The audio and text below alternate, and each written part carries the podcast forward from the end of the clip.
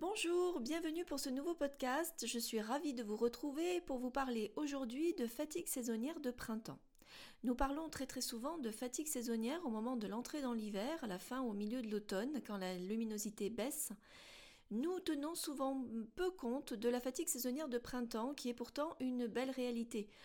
Cette année tout particulièrement, nous sommes en plein milieu du printemps, je rencontre beaucoup beaucoup de personnes euh, qui sont fatigués depuis le mois de février ou le, ou le mois de mars et qui ressentent vraiment cette fatigue saisonnière.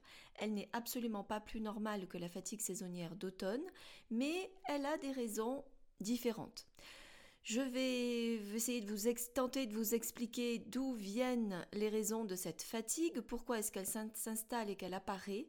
Évidemment, il y en a forcément d'autres, mais vous aurez au moins l'essentiel de l'explication et qu'est-ce qu'on doit faire au printemps pour éviter, si ce n'est éviter, au moins gérer cette fatigue et faire en sorte que la belle énergie du printemps monte. Le printemps, effectivement, c'est l'énergie du renouveau, c'est l'énergie de la renaissance, c'est l'énergie qui monte. Vous voyez autour de nous, tout est vert, la nature se renouvelle, sort de terre, est en plein essor et en pleine vitalité et montée d'énergie et nous devrions tout à fait suivre cette montée d'énergie. Il n'est pas du tout normal de se sentir fatigué. Le printemps commence, euh, d'après la médecine chinoise, à peu près début, milieu, de février selon les années, du mois de février selon les années. Et très souvent, c'est au mois de mars qu'on accuse le coup de fatigue. Or, c'est au mois de mars qu'on devrait sentir cette énergie se renouveler et monter. Pourquoi est-ce que on sent cette fatigue et donc on a exactement l'inverse de ce qu'on devrait ressentir? En fait, les raisons sont multiples. La première raison dans notre époque et selon la façon dont nous vivons et dont nous, nous mangeons, ça va être une surcharge dans l'organisme et bien évidemment une surcharge toxique, donc une surcharge de déchets, de toxines. Pendant l'hiver, nous avons souvent euh, pas tout à fait le bon rythme de vie. Nous n'adoptons pas le rythme que nous devrions avoir, nous en avons déjà parlé. En hiver, nous devrions dormir plus, avoir une activité moins soutenue, euh, avoir une alimentation surtout peu riche en sucre et très souvent c'est absolument l'inverse qui se passe. C'est une des raisons qui fait que non pas seulement de façon directe nous engendrons une fatigue puisque certains d'entre nous ont une vitalité bien suffisante pour pouvoir gérer euh, le manque de sommeil de l'hiver, mais par contre, une surcharge de toxines provoque quand même une sensation de fatigue à l'entrée de l'automne, à l'entrée du printemps, pardon. Pourquoi cette fatigue? Parce que le printemps euh, est la saison où le foie fait monter cette énergie. Le foie est en plein montée énergétique en fait, devrait l'être. Et c'est aussi le foie qui va avoir tout le travail de détoxification de l'organisme et de détoxification de l'hiver. Le fait que en hiver notre organisme se surcharge un petit peu plus en déchets est quelque chose d'historiquement juste. Euh, dans les temps plus anciens, nous avions très peu, il y a des pays où c'est encore le cas, nous avions très peu de légumes à disposition pendant l'hiver. Donc nous avions forcément une alimentation plus sèche, un peu plus grasse, pas forcément plus sucrée comme dans, nos temps actuels, mais en tout cas plus grasse et plus sèche. Et euh, le fait d'être plus sédentaire aussi, eh bien nous avions une surcharge de déchets dans l'organisme. Et au printemps, le foie a pour travail de monter en énergie et de gérer cette surcharge toxique et de la transformer pour que le corps l'élimine. Donc la première raison qui fait que nous sommes fatigués au printemps, c'est que nous avons une décharge, une surcharge peut-être trop importante par rapport à la capacité de gestion de notre foie. Donc le premier organe que nous allons devoir soutenir, non pas nettoyer, grave erreur, mais soutenir, ça va être le foie.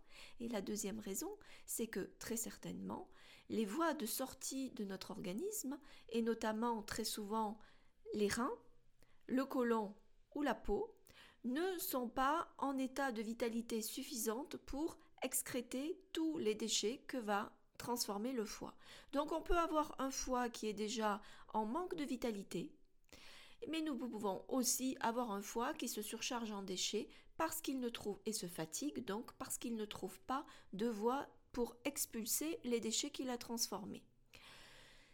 Donc on va devoir faire aider notre organisme dans ce sens-là. Nous avons une dernière cause de cette fatigue qui est aussi tout à fait moderne.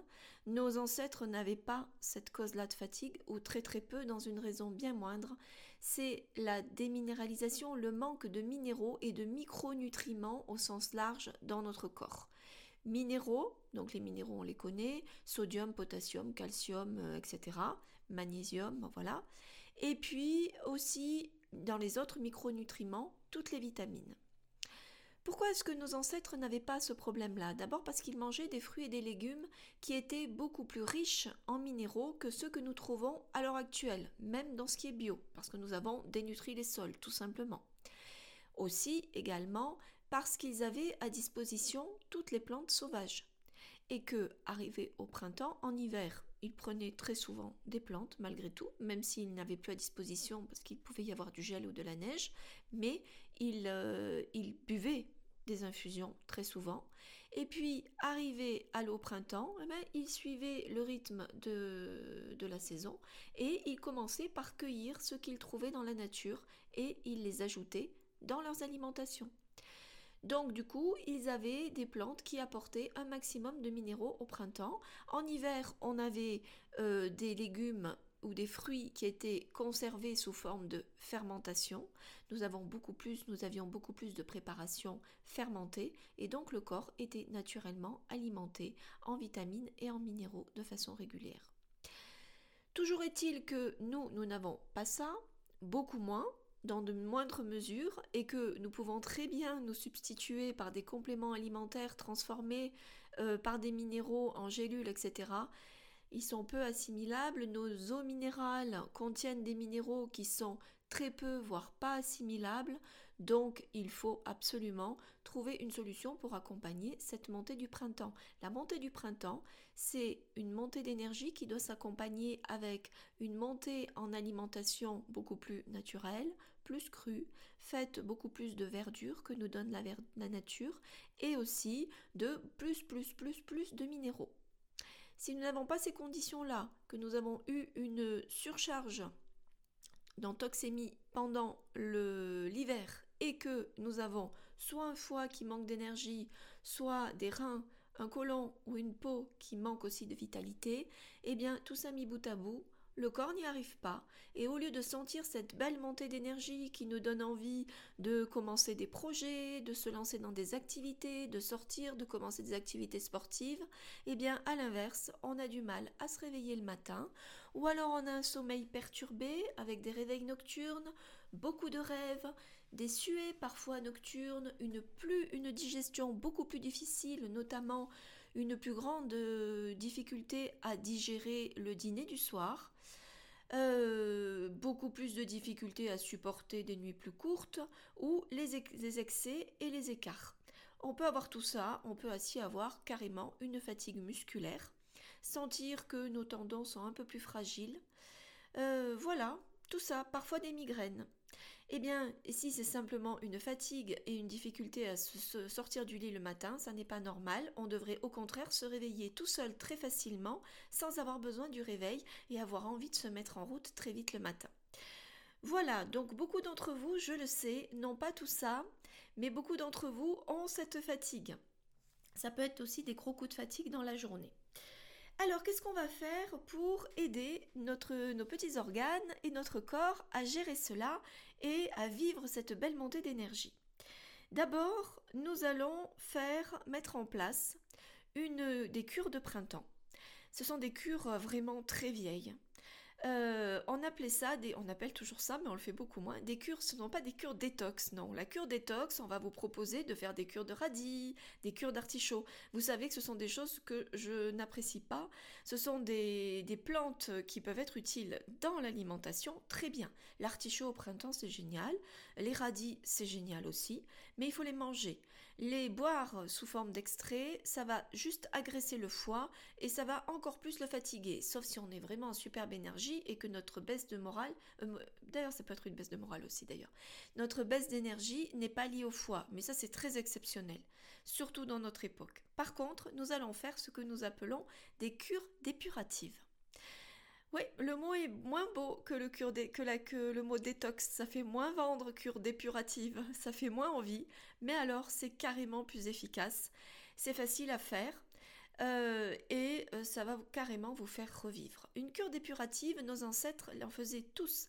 Quand j'étais petite, on faisait pas vraiment la cure dépurative, mais j'ai eu la chance merveilleuse d'avoir un grand-père, mon grand-père maternel, qui était un grand fan de Mességuet, Mességuet qui est un grand maître des plantes dans le sud de la France. Il avait le magnifique herbier de Mességuet qu'on a perdu euh, et que je rêverais de retrouver. Quand j'étais petite, je regardais cet herbier, il était absolument sublime. Il connaissait mon grand-père beaucoup de plantes, il savait les reconnaître, comme beaucoup d'ancêtres, beaucoup d'anciens en fait. Hein. Il allait les cueillir dans, à chaque saison dans la montagne, il les faisait sécher dans le grenier, sur, euh, étalés euh, sur des clés. Et ben, on avait les plantes qui allaient bien chaque fois qu'on avait quelque chose qui allait pas.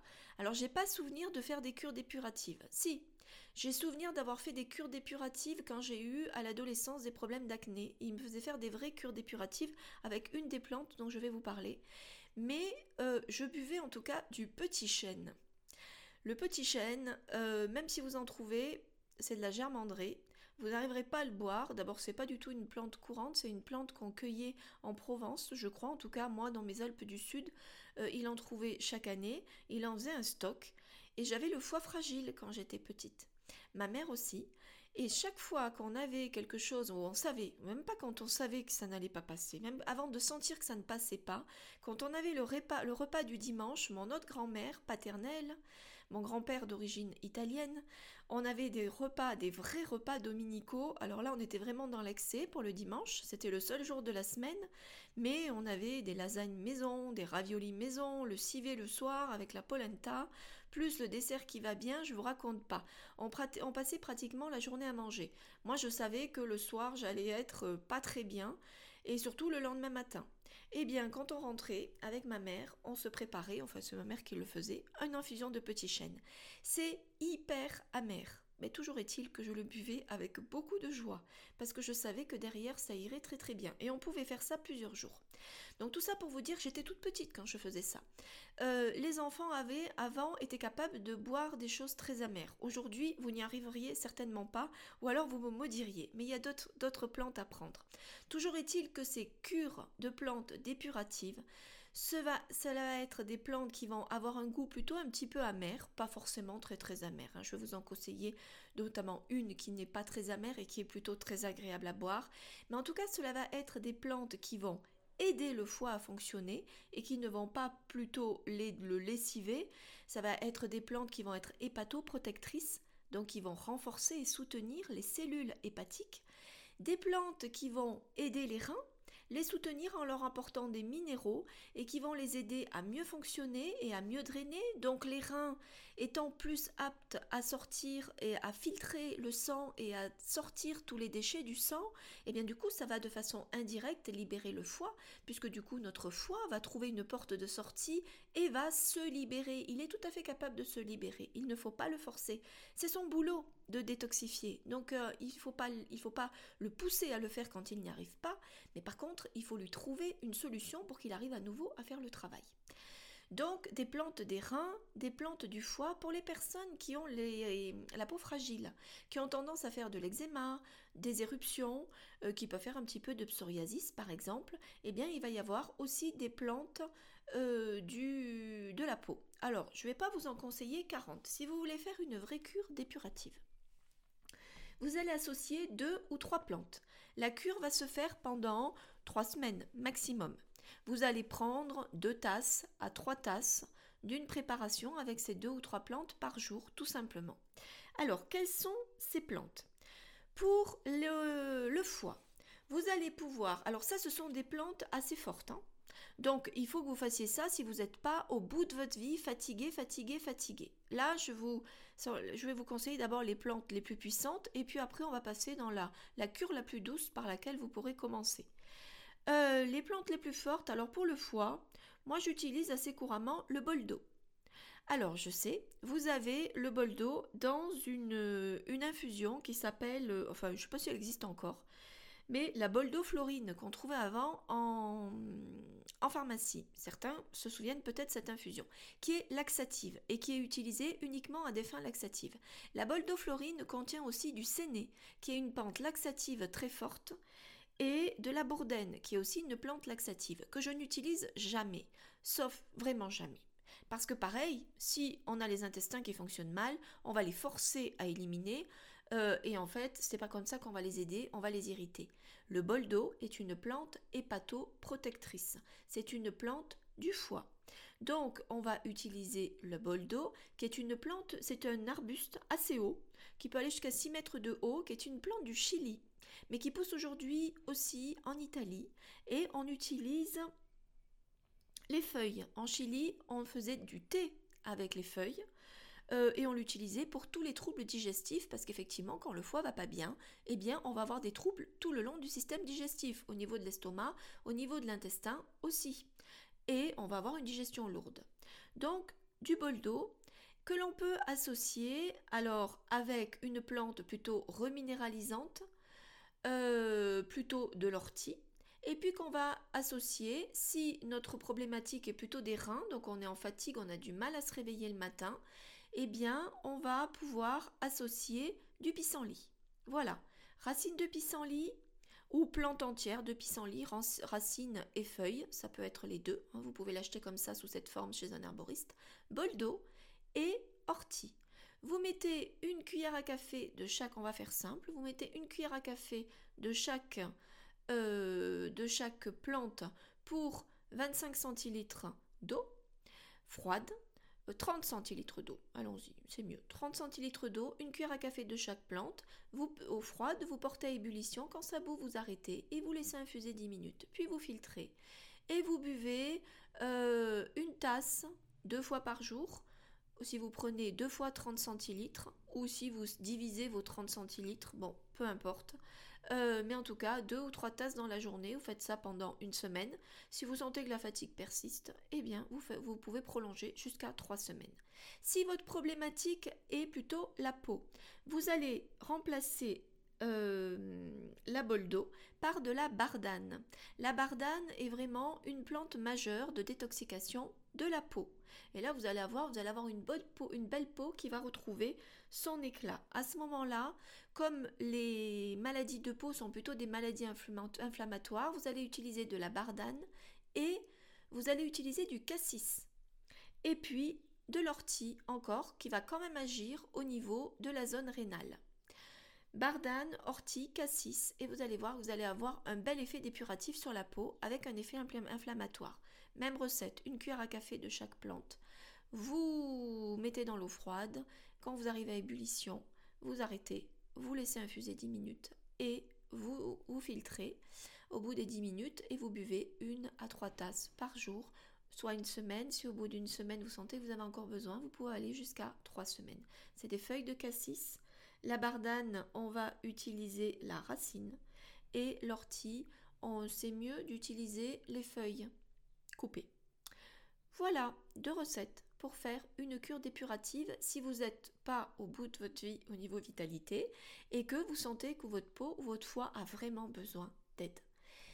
Vous pouvez commencer par une cure tout à fait simple, qui est courte, qui se fait sur 10 jours, qui est une belle cure de démarrage pour le printemps.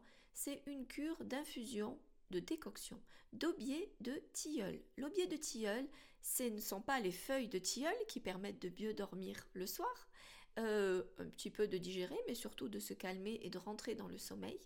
Mais vous allez utiliser plutôt euh, l'écorce. L'aubier de tilleul, c'est la nouvelle écorce. Sur la vieille, on a la vieille écorce hein, sur la surface du tronc et en fait, on va creuser un petit peu l'arbre et on va aller prendre l'écorce nouvelle qui est dessous et qui est chargée en minéraux. Cette, euh, c'est, sous forme de copeaux. Il vaut mieux l'acheter sous forme de copeaux, surtout pas de gélule, bien entendu. On la trouve aussi sous forme de poudre. C'est bien plus efficace si vous la trouvez sous forme de petits copeaux. Vous allez utiliser, alors la bonne dose, c'est 1 litre d'infusion sur la journée. C'est tout à fait bon à boire. Ça ressemble à un thé. Ça fait une infusion qui devient un peu brune, un peu rouge, comme le rooibos. Ça a un goût un petit peu fumé. C'est très agréable. Vous le buvez tout au long de la journée, pas par petites gorgées, mais tasse par tasse, et la bonne dose, c'est vraiment un litre. Vous ajoutez une cuillère à soupe de copeaux d'aubier de, de tilleul dans un litre d'eau froide. Vous laissez bouillir doucement 10 minutes, puis vous couvrez et vous laissez infuser 10 minutes. Ensuite, vous filtrez et elle est prête pour la journée. Si vous n'avez pas le temps de le faire le matin, eh bien vous la préparez le soir, vous la gardez au frais et le matin, vous pouvez soit la réchauffer, on peut aussi la boire froide. Si vous voulez lui donner un goût sympathique et que vous la buvez froide, vous pouvez très bien mettre à infuser dedans bah, des tranches d'agrumes ou euh, des fruits rouges par exemple, ou voilà, des fruits de saison. Euh, ça, c'est 10 jours, 10 jours de cure et vous, allez voir, c'est très, efficace. Si vous voulez, commencer doucement parce que vous êtes vraiment très fatigué, vous commencez par tilleul.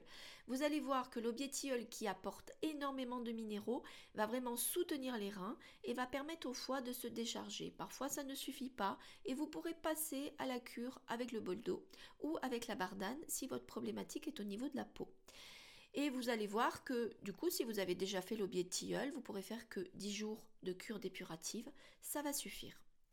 Il faut accompagner tout ça avec une alimentation mesurée, adaptée. Je vous ai dit en introduction, en début de ce podcast, qu'il était bien d'avoir une alimentation plus riche en verdure. Alors il n'est pas forcément obligatoire de se mettre à faire une cure de jus vert et de boire que ça dans la journée. Ça va être trop. Avec les infusions qui vont déjà agir, et en plus, se mettre en jeûne et avec euh, des jus verts, ça va être trop fort. Les jus verts tout seuls, ça ne va pas suffire parce que vos organes n'ont pas les moyens d'agir tout seuls. Par contre, il faut prendre l'habitude d'ajouter des verdures à tous ces repas. Le bon rythme, ça serait de ne pas prendre de petit déjeuner, de commencer à prendre ces boissons-là dans la matinée, et puis d'avoir le repas, un repas principal avec une seule, une, seule protéine animale dans la journée, et d'avoir au moins un repas sur les deux qui soit idéalement le soir, c'est ce qui va le mieux soutenir les reins, et qui soit un repas composé essentiellement de légumes, uniquement de légumes, plus justement, avec un tout petit peu de matière grasse, mais crue, de l'huile d'olive crue. L'huile d'olive, c'est la meilleure huile et pas trop protectrice, reconstructrice, euh, et plutôt beaucoup de légumes verts. Alors, les légumes verts, ça paraît être la panacée. On pense qu'on fait un régime et qu'on se fait du bien quand on mange des légumes verts. Il faut que, il faut que les légumes verts soient de saison. Vous pouvez tout à fait faire un repas avec euh, des courgettes si vous êtes au Maroc parce qu'on en a. Vous pouvez faire un légume, un repas avec du brocoli euh, si vous êtes en Europe parce que vous avez encore du brocoli mais on peut faire un repas avec des artichauts, mais il faut que ce soit des légumes de saison. Mais quand je vous parle de verdure, ça n'est pas que ça. Le côté amer de l'artichaut, le côté amer par exemple des asperges, euh, va aider le foie, va le soutenir. Mais par contre, il faut absolument ajouter des verdures. Et quand je parle de verdure, ce sont des feuilles.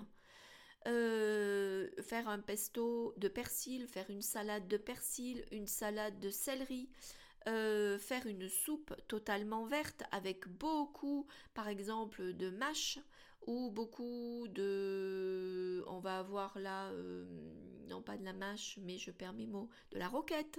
Vous pouvez ajouter d'autres choses dans votre soupe. Hein.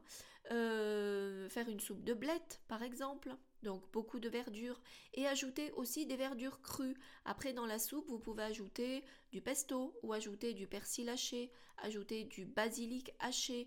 Vous pouvez ajouter à ça un smoothie ou une salade avec encore des feuillus, donc euh, des petites salades nouvelles bien vertes, crues.